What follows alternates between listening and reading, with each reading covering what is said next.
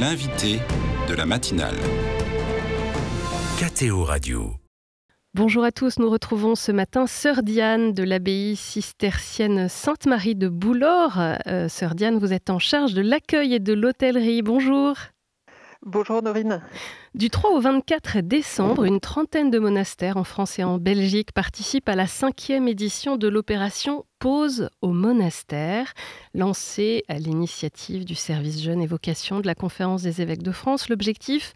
Proposer aux jeunes de 18 à 30 ans de vivre un moment spirituel et de ressourcement le temps d'un week-end ou d'une journée découverte pendant la période de l'Avent.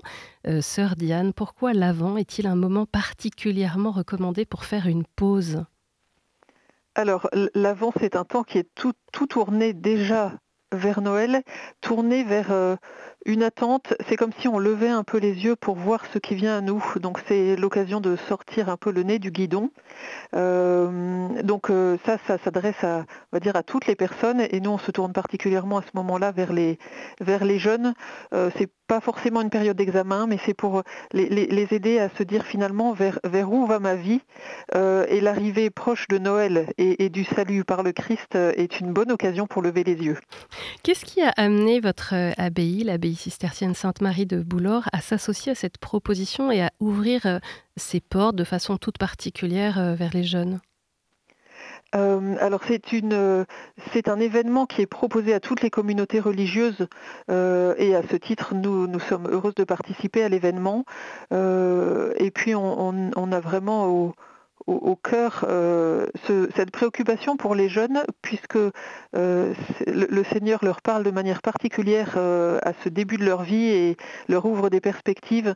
Et à l'heure actuelle, la vie monastique, la vie religieuse n'est plus si connue que ça, et donc il faut profiter de, des bonnes occasions pour la faire connaître, parce que si je ne sais pas que le monastère existe, ce sera plus difficile d'entendre à un moment ce que le Seigneur met dans mon cœur s'il y a un attrait particulier pour cette forme de vie. Comment, comment va se passer restons un petit peu sur ces week-ends et puis après on va pouvoir développer un peu votre euh, connaissance des jeunes qui poussent justement les portes de l'abbaye. Comment va se passer cet accueil pendant les week-ends de l'Avent? Qu'est-ce qui est proposé? Alors, euh, de notre côté, en tout cas, on a choisi un week-end particulier qui est celui, du 9 et 10 décembre. Et puis, euh, nous avons décidé de, travailler en commun avec la, pastorale des jeunes de notre diocèse pour pouvoir diffuser l'invitation euh, et de monter une proposition en commun avec le Carmel de Lectour, euh, l'autre communauté contemplative de notre diocèse.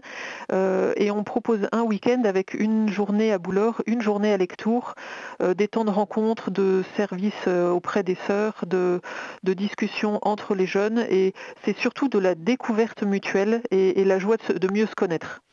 Euh, on l'a dit, Sœur Diane, vous êtes particulièrement chargée de l'accueil des jeunes tout au long de l'année dans, ce monastère euh, cistercien à Boulor.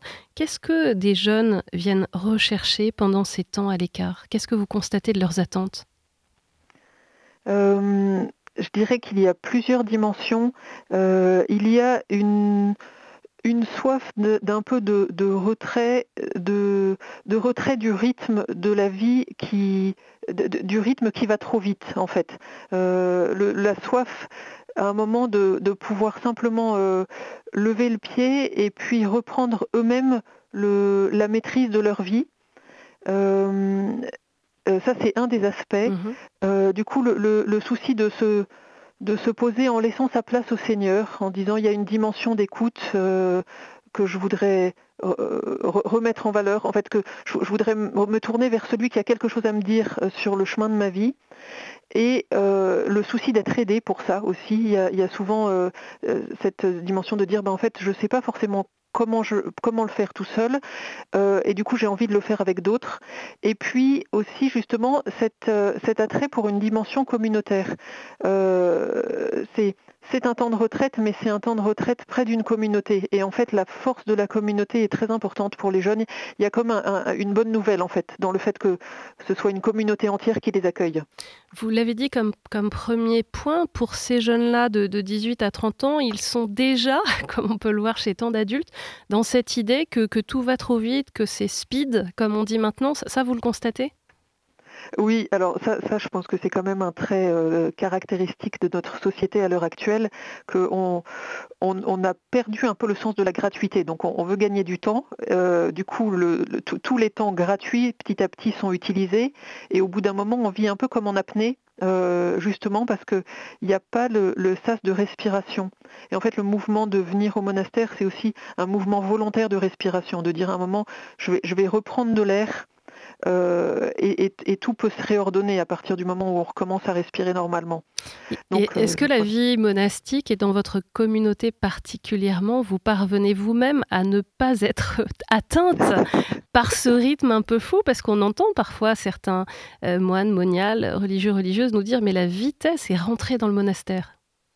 Oui, alors ça, ça c'est certain, euh, c'est certain. Et bon, après, il y a quelque chose de, bon aussi, c'est-à-dire qu'au monastère, même si on est, on, a les murs d'une clôture, l'espace délimité de la clôture, mhm. Ça ne veut pas dire que nous sommes coupés de la réalité sociale actuelle. En fait, tout, ce que vit la société, euh, la communauté euh, religieuse le, traverse aussi. donc l'enjeu, c'est d'être fidèle à notre forme de vie et de comprendre en quoi la vie que nous menons a des éléments de réponses qui permettent de mieux vivre. Et pour nous, par exemple, il y a le son de la cloche. Euh, la règle Saint-Benoît dont nous vivons et qui date du VIe siècle dit que euh, cette fois dans la journée, on sonne la cloche et on lâche tout, tout, tout pour aller prier.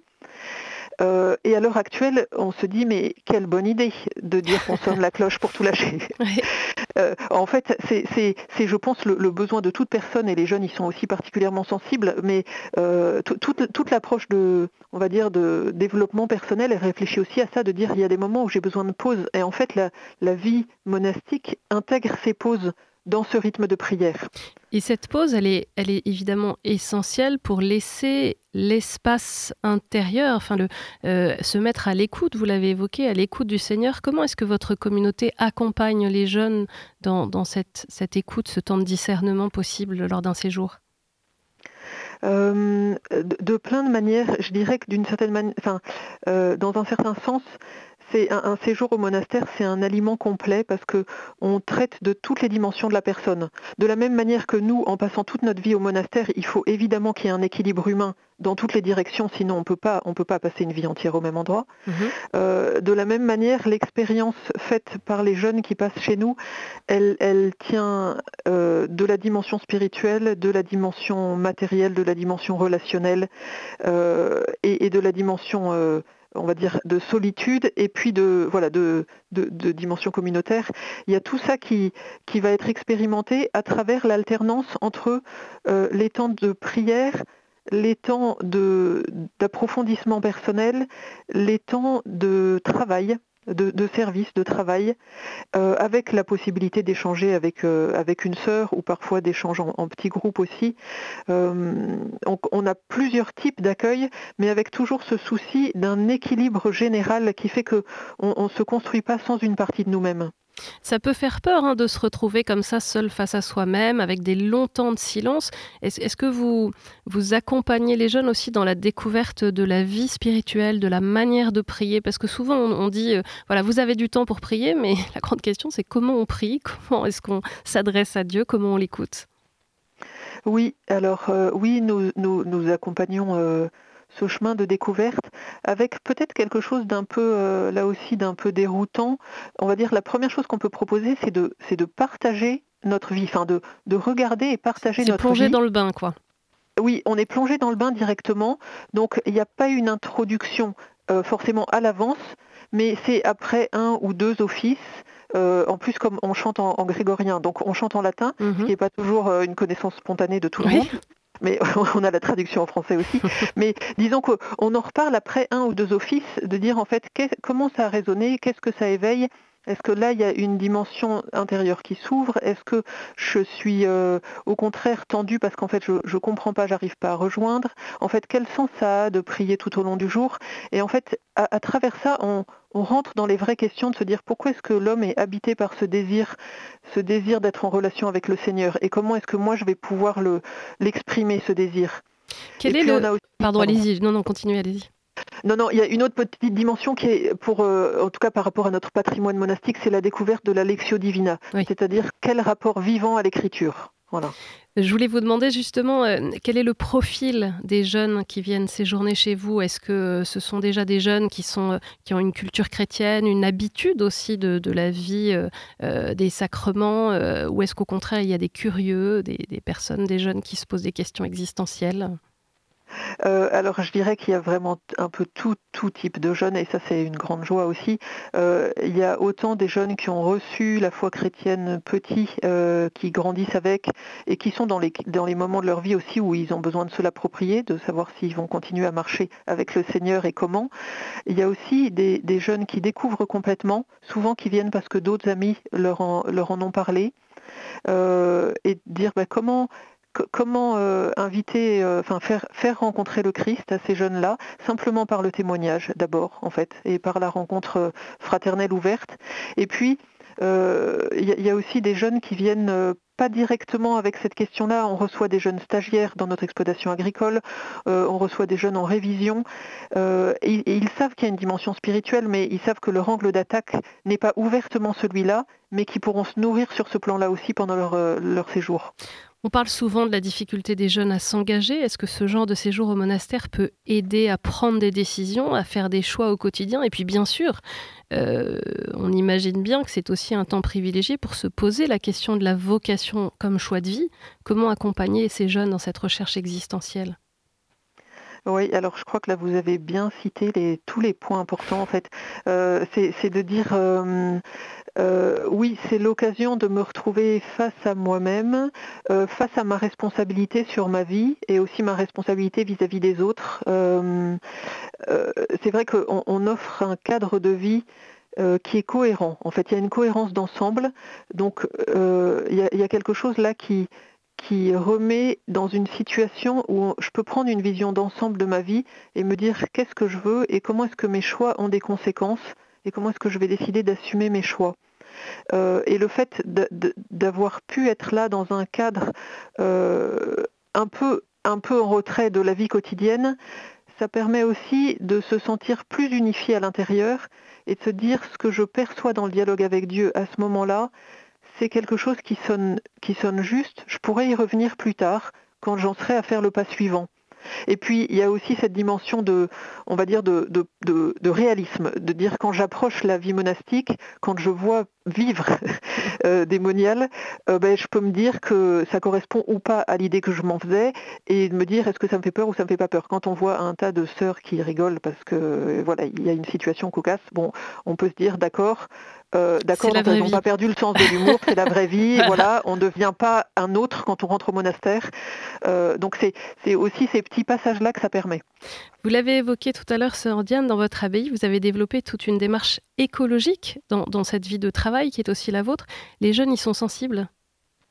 Ah oui, alors euh, complètement aujourd'hui, ben, euh, on va dire la, la, génération des jeunes, alors j'ai l'impression d'être passé peut-être à la génération suivante quand je dis ça, mais... Vous allez pas euh, Mais voilà, mais disons qu'en tout cas, les jeunes aujourd'hui, ils ont grandi avec cette préoccupation écologique de manière sérieuse en fait, parce mhm. que c'est cette planète-là sur laquelle ils vivent, et eux, les changements écologiques, ils les connaissent dès maintenant, là où les générations précédentes avaient vu ça comme une menace pour l'avenir. Donc je dirais, il y a, y a un sens il y a un sens de la création, un sens d'un lien entre ce que je vis moi et, ce que, et, ce qui va se passer dans la création, euh, du coup un sens de la cohérence. Or, nous, on a une forme de vie, on est une communauté cistercienne euh, qui est très attachée à la présence de la nature, de la création, euh, et au fait que si l'homme a une relation ajustée à Dieu, à la création et à lui-même, euh, ce qui en jaillira sera la paix, la paix pour lui et la paix, avec les autres. Euh, et du coup, on voit que là, c'est un, domaine d'échange et de, et de compréhension. Ça permet d'ouvrir des chemins très forts euh, avec les jeunes, parce que chercher cette cohérence extérieure, on va dire, amène à aller chercher la cohérence intérieure merci beaucoup, Sœur Diane, d'avoir été euh, l'invitée de la matinale sur KTO Radio depuis l'abbaye cistercienne Sainte-Marie de Boulor. Je rappelle que la liste des monastères qui participent du 3 au 24 décembre à la cinquième édition de l'opération Pause au monastère pour les 18-30 ans est à retrouver sur le site internet vie-monastique.com. Euh, bonne journée, Sœur Diane, merci. Merci beaucoup, Norine. Bonne journée et belle avant.